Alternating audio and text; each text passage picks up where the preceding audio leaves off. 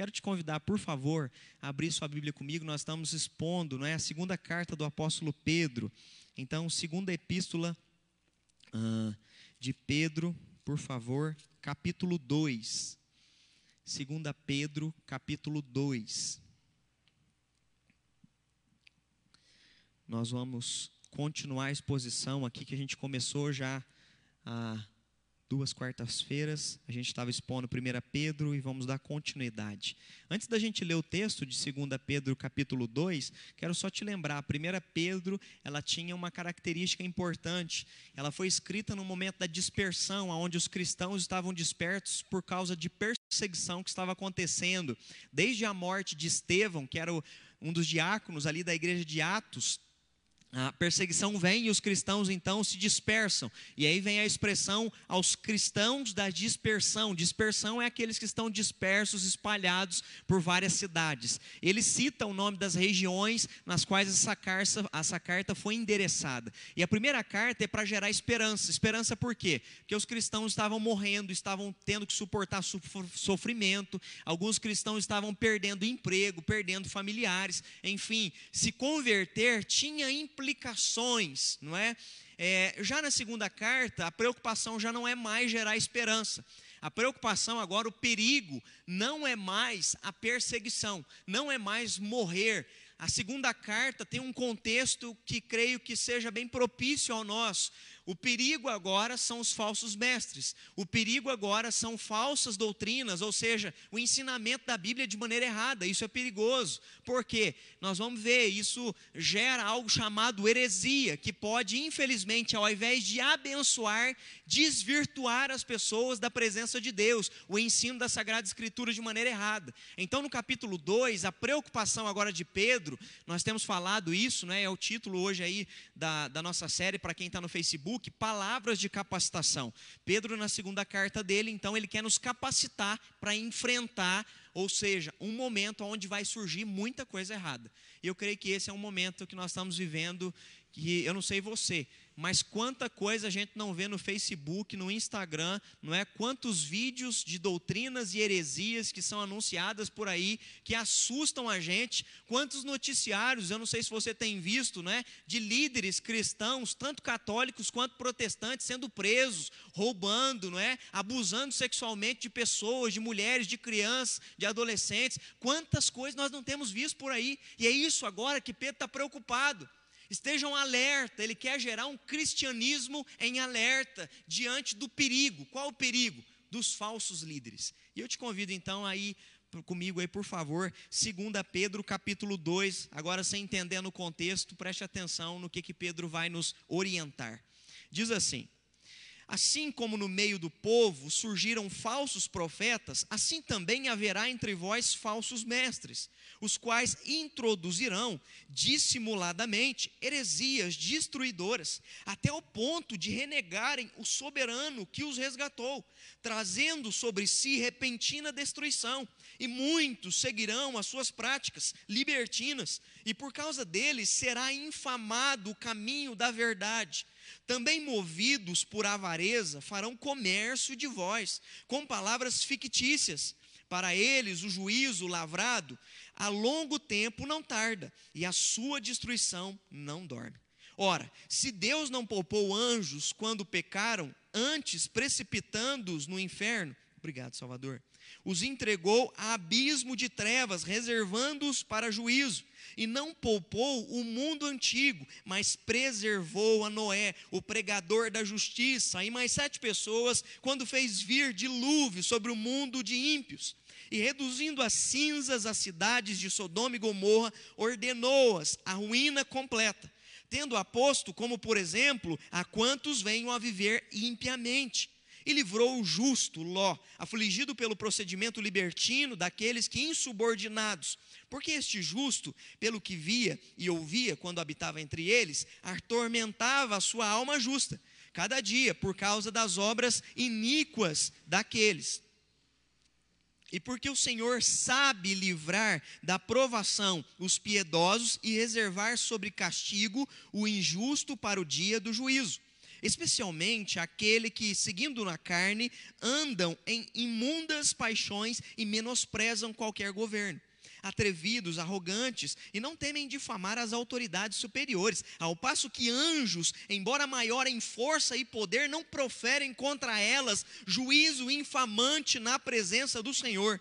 Esses, todavia, com brutos e racionais, naturalmente, feitos ah, para presa e destruição, falando mal daquilo que não que são ignorantes, na sua destruição também hão de ser destruídos, recebendo injustiça por salário da injustiça que praticam, considerando como prazer a sua luxúria carnal em pleno dia quais nódoas e deformidades eles se regalam nas suas próprias mistificações, enquanto banqueteiam junto convosco, tendo os olhos cheios de adultério e insaciáveis no pecado, engodando almas inconstantes, tendo o coração exercitado na avareza, filhos malditos, abandonando o, resto, o reto caminho, se extraviaram seguindo pelo caminho de Balaão, filho de Beor que amou o prêmio da injustiça. Recebeu, porém, o castigo da transgressão, a saber, um mundo animal de carga, falando com voz humana, refreou a insensatez do profeta.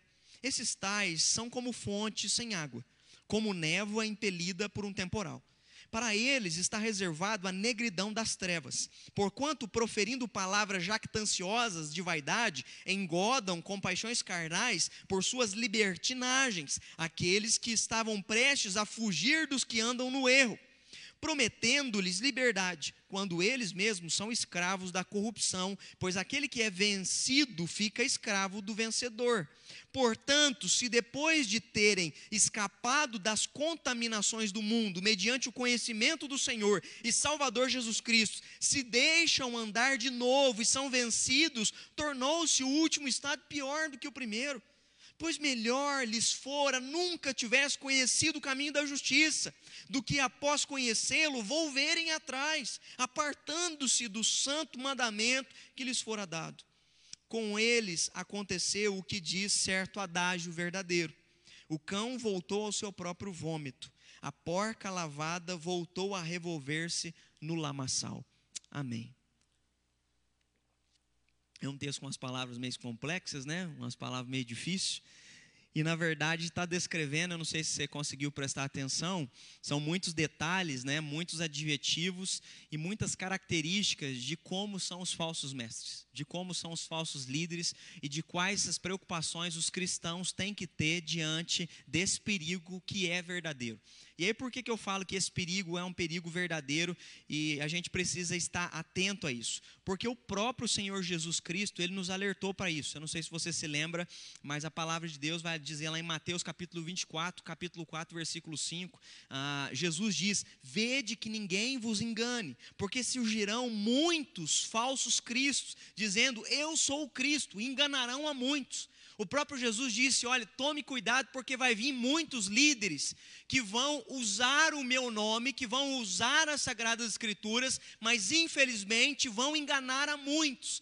Então o próprio Jesus nos alertou, e agora Pedro, o apóstolo dele, está nos dizendo: tome cuidado, porque ah, sempre haverão homens e mulheres manipuladores, manipuladores que vão tentar usurpar, que vão tentar provocar e fazer mal para vocês. E aí, por que, que nós precisamos nos preocupar com isso? E é isso que eu quero conversar com vocês. Tanto Pedro quanto Jesus estão preocupados com um detalhe: que a gente viva um cristianismo em alerta. E aí, viver em alerta, eu não sei se você consegue ou já teve essa sensação. Eu sou uma pessoa que vivo em estado de alerta, então é, eu me preocupo com as situações à minha volta, não é?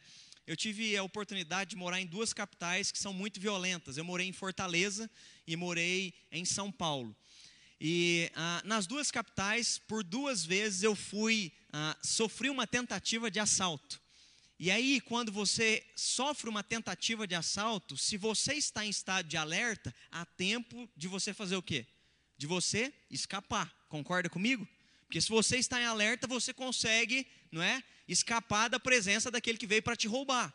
Mas se você não está em alerta, você é surpreendido.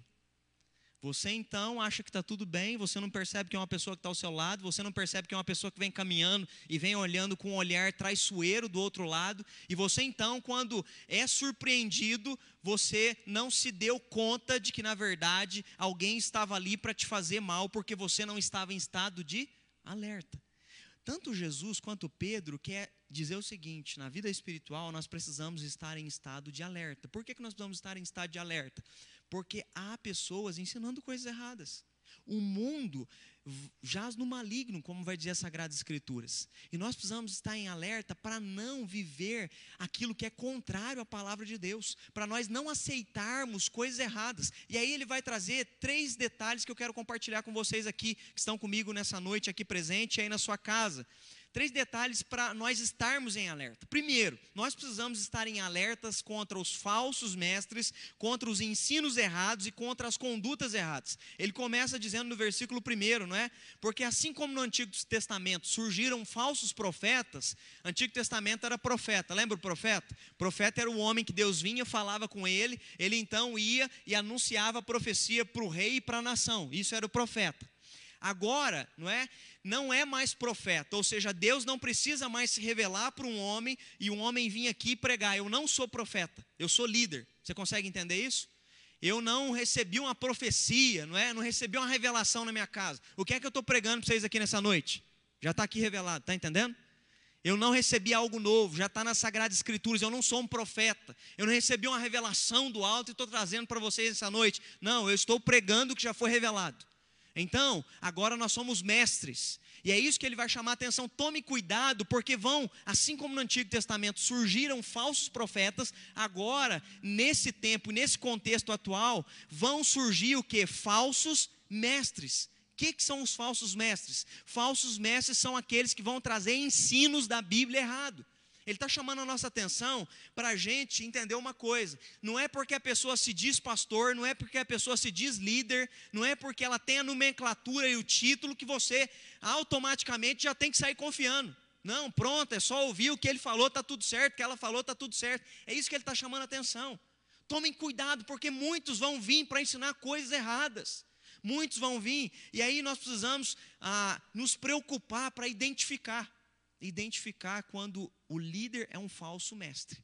Aí você pode estar fazendo a perguntinha, pastor, mas como é que eu vou conseguir, eu, não é, que sou leigo, não fiz teologia, não sei é, hebraico, aramaico do Antigo Testamento, eu não sei o grego do Novo Testamento, como é que eu vou saber discernir se é um falso mestre ou se não é, se é um verdadeiro líder ou não? Aí ele vai já dizer adiante as características que eu e você precisamos estar em alerta para identificar.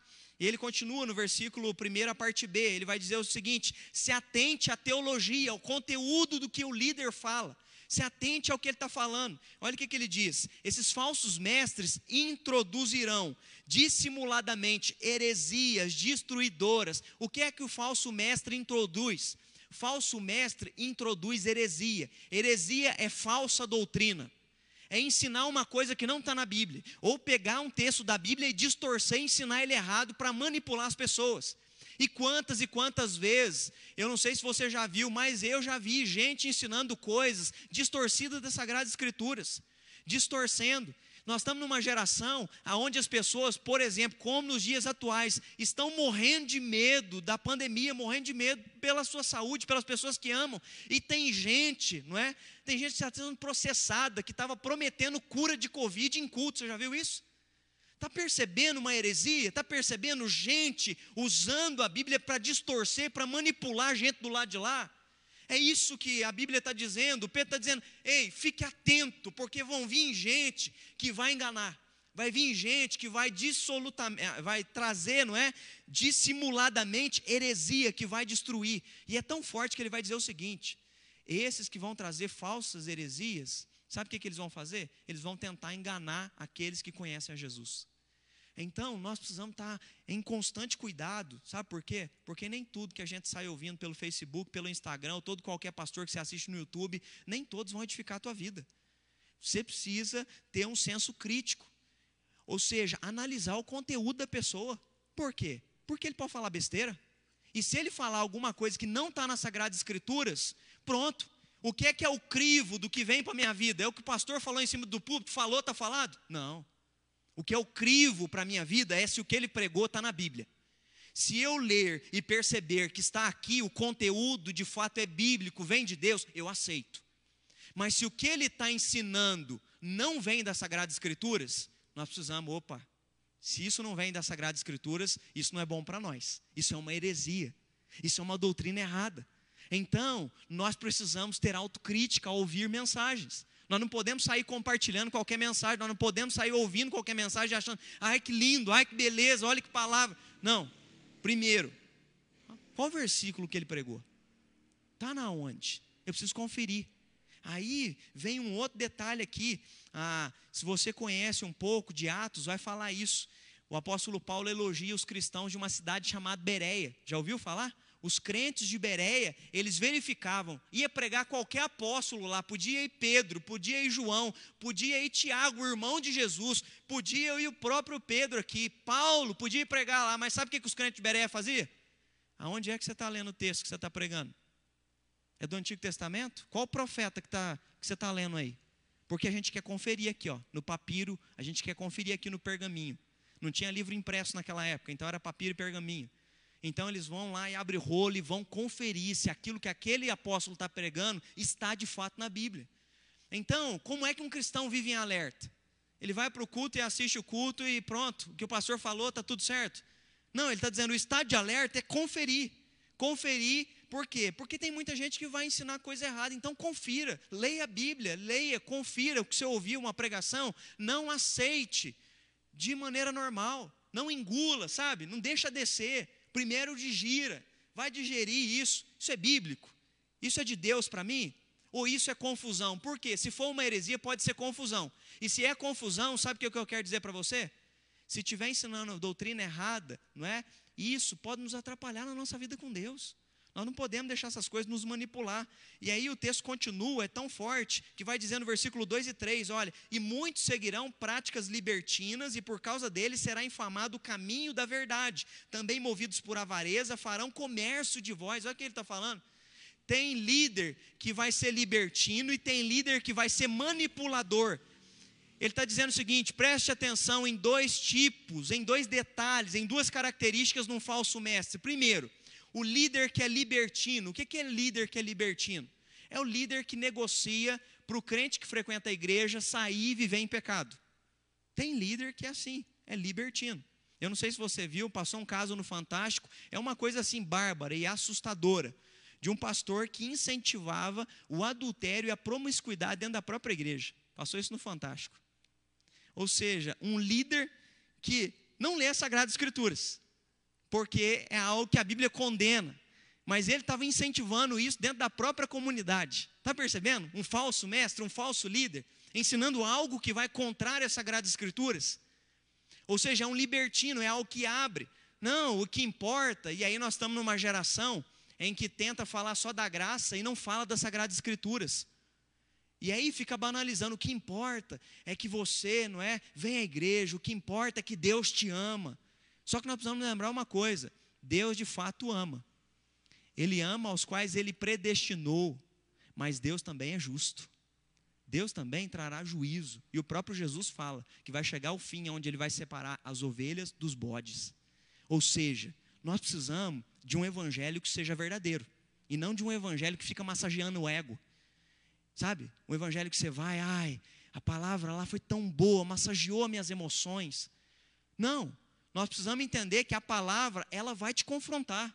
A palavra, ela vai confrontar o teu coração. Sabe por quê? Quando ela nos confronta, ela nos converte dos nossos maus caminhos. Ela nos muda, ela nos redireciona, ela nos coloca no centro da vontade de Deus. Então, olhe para a teologia, olhe para a conduta, para você descobrir, não é? Porque a conduta vai apontar muita coisa. Teve uma, uma senhora, olha o caso que eu ouvi, uma senhora que eu pastorei, pastorei ela lá em Machado. Eu me lembro que ela chegou um dia na porta da igreja pedindo uma oração para mim, que ela estava com uma enfermidade. E ela chegou lá na porta da minha igreja falando: Senhor, ora para mim. Ela disse assim: Mas quanto é que o senhor vai cobrar para orar por mim? Eu falei: Que isso, irmã? Cobrar para orar pela senhora? Ela falou: É, na igreja que eu frequento, o meu líder, não é? O bispo, não sei o que lá, ele já me exigiu o décimo terceiro esse mês, eu já dei para ele, não é? E aí já vendi até os móveis da minha casa para que ele orasse por mim, mas eu não fui curada, pastor. Está entendendo? É isso daqui que a Bíblia está falando. Olha aqui, Paulo acabou de falar, Pedro acabou de falar isso. Tem gente que vai manipular as pessoas. O versículo 3 fala isso. Fala, olha aqui. Ah, também movidos por avareza farão comércio de vós. Ou seja, tem líder que é avarento e ganancioso e quer sugar dinheiro dos outros. Infelizmente, tem gente manipulando e roubando dinheiro dos outros em cima do púlpito, falando em nome de Deus. Isso é sério. É isso que Pedro está dizendo. Não aceite esse tipo de doutrina, isso é heresia, isso é mentira. E eu lembro que eu falei para essa senhora, falei, irmã, senhora não precisa pagar nada, porque Jesus já pagou o preço no, na cruz do Calvário pela senhora. A oração é feita em nome de Jesus, não é o dinheiro da senhora que vai fazer Deus atender a sua oração. Mas quem é que estava ensinando a ela errado? Sabe quem estava ensinando para ela errado? O líder da igreja dela. Então, é uma coisa muito séria, que a gente precisa tomar cuidado para não ser manipulado por gente. E aí, sabe qual que é a mentira que o pastor também dizia para ela? Se você sair da nossa igreja, você perde a salvação. Porque a salvação está na nossa igreja. A salvação está em Jesus, gente. A salvação não está na igreja presbiteriana, não. Salvação não está na igreja X nem na igreja Y. O único caminho, verdade e a vida que leva a Deus é Jesus Cristo de Nazaré. Nós precisamos ensinar a verdade. É isso que Pedro está dizendo. Toma cuidado, porque tem muita gente aí que parece que tem boa intenção, mas no final está manipulando gente. Então ele chama atenção para isso. Então, ou seja, esteja em alerta, não aceita qualquer coisa em não. Nome de Jesus, olha para a Bíblia, passa no crivo da palavra, filtra, vê se de fato isso é bíblico, se não for bíblico, não aceita. Não aceite tudo que você ouve. Não aceite qualquer pregação que você assiste. Não aceita qualquer coisa. Porque tem que vir de Deus. Tem que vir da Bíblia. Nós não queremos coisa de homens. Nós queremos aquilo que vem do alto. Amém? Segundo, para você estar em alerta, esteja em alerta, pois diante de toda falsidade e imoralidade vem juízo de Deus. Olha o que, que Pedro agora vai dizer. Ele diz o seguinte: as características de um falso mestre, não é? Ele vai chamar a atenção do conteúdo e da conduta desse falso mestre. Agora ele vai dizer o seguinte: Deus vai trazer juízo sobre falsos líderes. E aí ele faz uma analogia dizendo o seguinte: ah, que a igreja precisa estar atenta ao tempo do juízo. Por quê? O juízo significa que tem coisa errada. Toda vez que veio juízo é porque havia pecado. Toda vez que Deus pesa a mão e que Deus então traz consequências, é porque há algo errado que precisa ser consertado e ele vai dizer: Deus vai trazer juízo sobre esses falsos líderes, como já trouxe juízo. Aí ele começa a mostrar: quando é que Deus já trouxe juízo? Olha o versículo 4: Deus não poupou antes os anjos quando pecaram. Quando que esses anjos pecaram? Quando eles se rebelaram contra Deus. Eles se rebelaram contra o Senhor, Deus não poupou os anjos, um terço dos anjos caíram com Lúcifer, com Satanás. E esses anjos, então, foram colocados em condições lá, de abismos e de trevas. Ou seja, Deus veio e trouxe juízo. A consequência diante de coisa errada. E ele vai dizer mais: Deus trouxe juízo, segundo Pedro 5, olha aí, não poupou o mundo antigo, mas preservou a Noé, pregador da justiça. Que mundo antigo? Lembra que nos dias de Noé, o povo estava na imoralidade, na maldade, na corrupção e no pecado, e Deus disse o seguinte: a maldade dos homens subiu até mim, e eu vou trazer juízo. Lembra que Deus trouxe juízo? E mandou o dilúvio e acabou com tudo? Só salvou ali a família de Noé, os três filhos dele e as três esposas? Então, o que é que Deus está mostrando? Deus sempre traz juízo quando tem coisa errada. E aí, uma coisa que a gente precisa prestar atenção: Deus vai trazer juízo sobre a igreja também. Deus traz juízo sobre líder, sobre pastor, sobre quem prega, sobre quem está na frente. E ai daquele que usa o nome de Deus em vão. Está lá nos Dez Mandamentos. Não tomarás o nome do Senhor teu Deus em vão. Ou seja, nós não podemos né, tomar o nome do nosso Deus em vão. Nós precisamos não é, nos consagrar ao Senhor. Ah, pedir para alguém bloquear aqui para mim no celular. Só vim aqui apertar um botãozinho aqui. Já parou. Obrigado. Deus agiu assim também em Sodoma e Gomorra. Lembra de Sodoma e Gomorra? Outra vez que Deus traz juízo, eu não sei se vocês se lembram. Deus trouxe juízo com os anjos, Deus trouxe juízo na época de Noé, e Deus trouxe juízo em Sodoma e Gomorra. O que estava acontecendo em Sodoma e Gomorra? não é? Estava acontecendo injustiça social, estava acontecendo em Sodoma e Gomorra, sabe o que estava acontecendo? Estava acontecendo promiscuidade, não é? Era ali ah, uma questão de urgia sexual que era praticada naquela cidade, a ponto de Deus anunciar juízo e manda dois anjos para libertar, para salvar o sobrinho de Abraão, Ló. Lembra quando os anjos chegam na cidade? Você lembra o que, que o povo da cidade quer fazer com os anjos? O povo da cidade quer abusar sexualmente dos anjos. Você tem uma ideia do nível da imoralidade da cidade. E aí, eu não sei se você se lembra, mas Deus manda uma chuva de enxofre e aquelas duas cidades são queimadas e Deus traz juízo sobre ela. Por que, que eu estou falando de juízo aqui? Porque Deus também julga e Ele vai julgar aqueles, não é tanto do mundo quanto os da igreja também. Deus vai trazer juízo sobre tudo que está errado. Nós não podemos negociar. Viver com Deus é viver de maneira correta. Viver com o Senhor, como na primeira carta do próprio apóstolo Pedro: sede santos, porque eu sou santo. Ou seja, se preocupem com a santidade, não aceitem a imoralidade, não aceitem, porque o juízo virá, como veio a anjos, como veio no dilúvio, como veio em Sodoma e Gomorra, virá novamente juízo. E ele traz essa palavra forte, não é?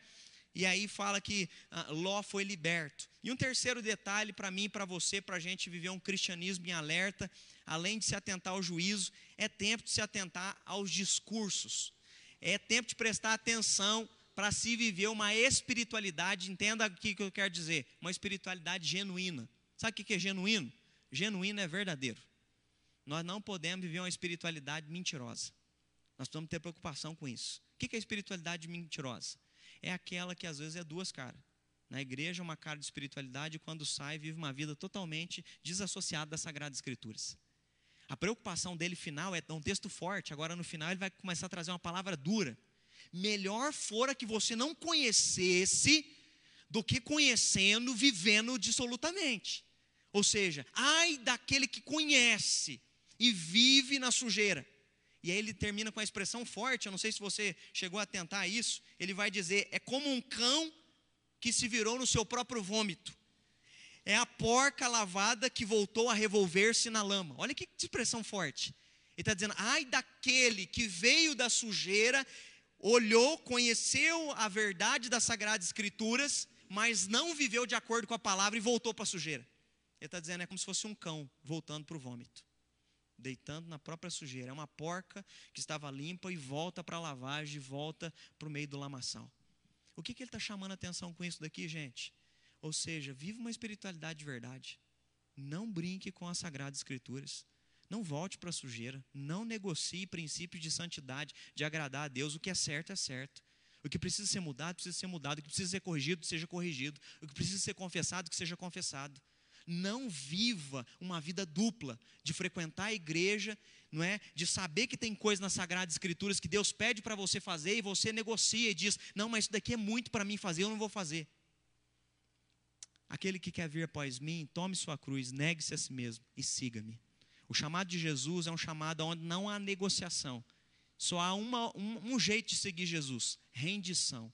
Eu preciso me render por completo, inteiramente, para viver em santidade, por amor do nome dele. E aí, como é, que discurso que nós precisamos tomar cuidado, para a gente concluir aqui? Nós precisamos tomar cuidado com alguns discursos. Versículo 10 diz o seguinte: que nos últimos dias os homens serão atrevidos, arrogantes e não temerão difamar as autoridades superiores. Ou seja, nós precisamos tomar cuidado com o discurso de ódio. Tem muito falso líder na frente de igreja que fala mal de outro pastor, fala mal de igreja. Tem falso líder que fica no Facebook com maledicência. O que é maledicência? É ficar falando mal dos outros. Isso é falso líder. Em algum momento você viu Jesus falando mal de alguém? Em algum momento você viu Jesus, não é, ficando fazendo fofoquinha da vida do Império Romano, do imperador romano? Não. Homens de Deus não fazem isso. Falsos líderes é que ficam falando mal uns dos outros, jogando uns contra os outros. Então Pedro diz: tomem cuidado, porque serão atrevidos e arrogantes e vão ficar falando mal uns dos outros. Toma cuidado com o discurso de quem tem discurso vazio. É palavra bonita, mas não vive o que prega. Olha o versículo 12. Todavia serão brutos e irracionais, naturalmente feitos para a presa da destruição. Eles falam mal daquilo em que são ignorantes. Na sua destruição também hão de ser destruídos Então o que, que ele está dizendo? Tem muita gente que fala uma coisa, não faz isso, mas ele faz. Ou seja, eles falam de coisas nas quais eles são tão ignorantes que eles mesmos praticam aquilo que eles dizem para não fazer. Toma cuidado com o discurso de manipulação e abuso. Versículo 13. Tem gente recebendo injustiça por salário da injustiça, considerando como prazer a sua luxúria carnal em pleno dia. Quais nódoas e deformidades eles se regalam nas suas próprias mistificações. O que, que é isso? Tem líder que mistifica o ambiente. Aqui é o sagrado. Você entrou aqui agora, então se você quer a bênção, você tem que vir aqui na frente, que o apóstolo é eu que sou ungido, a bênção virá de mim. Começa a mistificar. Da onde é que vem a bênção? Vamos ser sinceros. A bênção vem da onde? Do alto. Não é? Tiago vai dizer: toda boa dádiva vem do trono de quem? De Deus, querido. Sabe da onde vem a bênção da tua salvação? De Deus Pai. Sabe da onde vem a bênção de uma resposta de oração de cura? De Deus Pai. Sabe da onde vem restauração e libertação do pecado? De Deus Pai. Não vem de mim. Qualquer líder que reivindique para si a bênção é dele, esse líder está enganando o povo. É isso que ele está dizendo. Toma cuidado com o líder que começa a se achar bom demais. Porque, na verdade, nós não somos bons. Bom é o nosso Pai que está nos céus. Ele sim é bom. É a Ele toda honra, toda glória e todo louvor. Então, ele continua: tome cuidado com o discurso de apostasia, versículo 15 e 16. Tem líder que vai abandonar o reto caminho, vai se extraviar, seguir pelo caminho de Balaão, não é? E aí ele faz uma analogia aqui com o Antigo Testamento. O que, que é isso? Tem gente que conhece, sabe da existência de Deus, e eu não sei se você conhece esse tipo de líder, mas tem vários espalhados por aí, pelo YouTube, pelo Facebook, pelo Instagram. Gente que no passado foi crente e era referência para a igreja cristã caiu em pecado, saiu da igreja e hoje mete o pau em igreja e fala que a igreja não é, não é um bom lugar. Tem um bocado de gente desigrejado que sai da igreja e mete o pau em igreja e fica falando, não é, como se aqui fosse um lugar horrível e que na verdade é cada um por si. E ele está chamando a atenção: tome cuidado com aqueles que têm linguagem de apostasia. O que é apostasia? É se desviar da verdade e depois querer afastar as pessoas da verdade também. Tome cuidado com esse que tem esse tipo de linguagem. E aí o juízo será inevitável. E precisamos de uma espiritualidade genuína. Esses líderes terão um estado não é, maior de imundícia, como eu li. E aí por que, que eu ah, trouxe esse estado de alerta? Porque o juízo não virá só sobre líderes, o juízo virá também sobre membros. E aí, para concluir, eu quero te convidar a Bíblia, a Bíblia comigo, por favor. Evangelho de Mateus, capítulo 7, versículo 21 e versículo 23. Por que é que eu preciso estar em alerta, pastor? O senhor falou de ficar em alerta o tempo todo durante esse culto, durante toda essa ministração. Porque você precisa estar em alerta, porque um dia você também vai se apresentar diante de Jesus. E Jesus também vai julgar a tua e a minha vida na presença dele. Mateus, capítulo 7. Mateus, capítulo 7. versículo 21 em diante. Amém? Vai dizer assim, ó: Nem todo que me diz Senhor, Senhor entrará no reino dos céus, mas aquele que faz a vontade do meu Pai que estás nos céus. Muitos naquele dia, preste atenção, muitos crentes, muitos que frequentaram a igreja, vão chegar dizendo: Senhor, Senhor, porventura não profetizamos em teu nome? Porventura não expelimos demônios em teu nome? Em teu nome não fizemos milagres? Então lhes direi explicitamente: Eu nunca vos conheci. Apartai-vos de mim os que praticais tais iniquidade.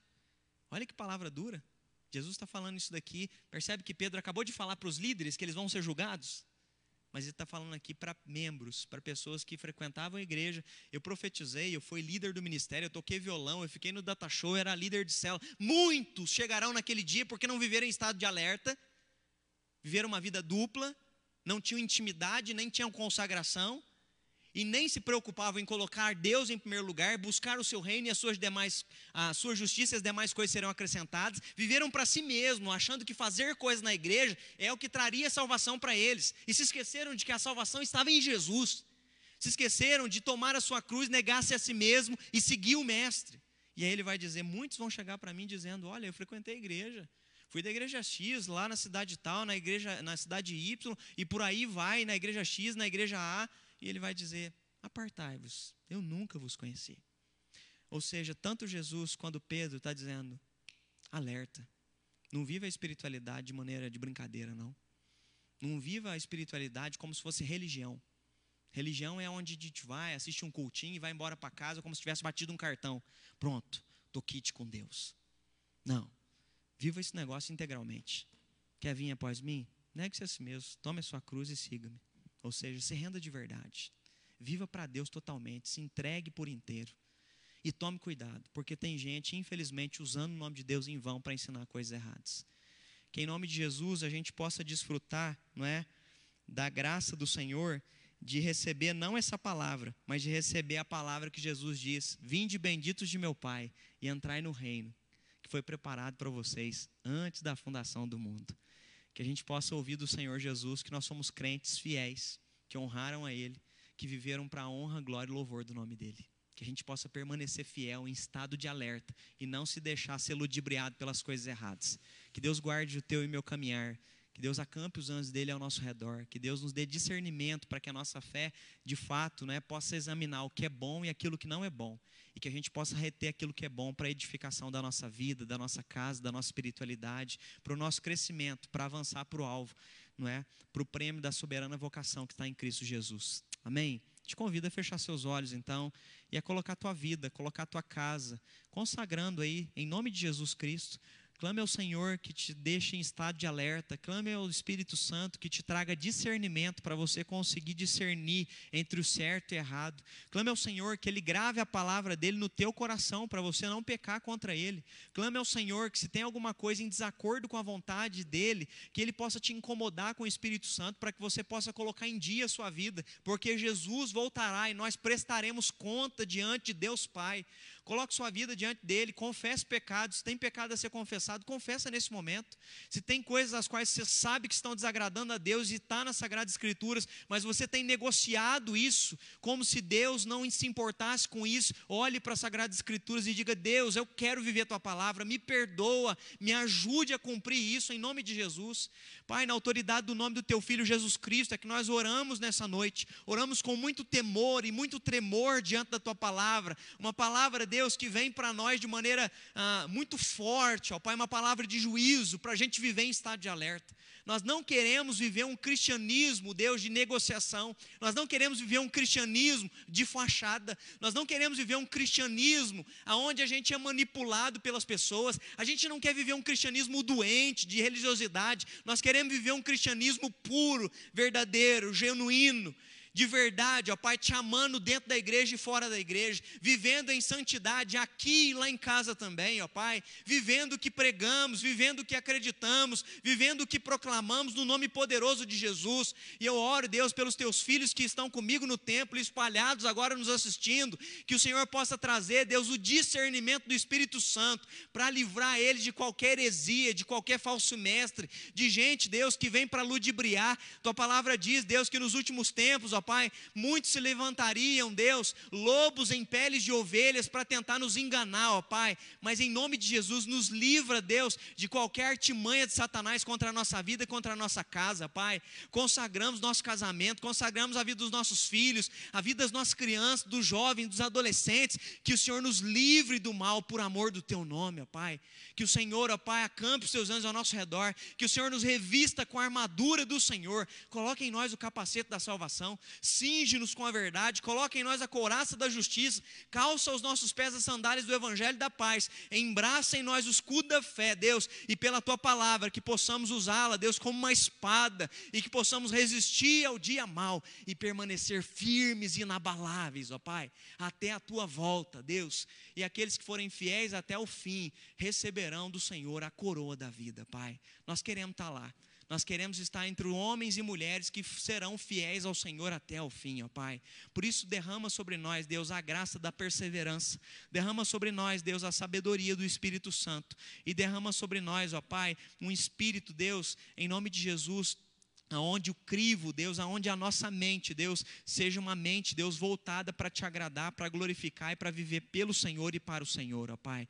Nos despede agora debaixo da tua paz, debaixo da tua graça. Vem conosco para os nossos lares, ó Pai. Visita o teu filho e a tua filha que nos assiste agora, Deus. E assim, Deus, que a paz que excede a todo entendimento possa guardar o nosso coração, possa ser o árbitro e o juiz da nossa caminhada, Deus, durante o restante dessa semana. Em nome poderoso de Jesus Cristo. Amém e amém, Senhor.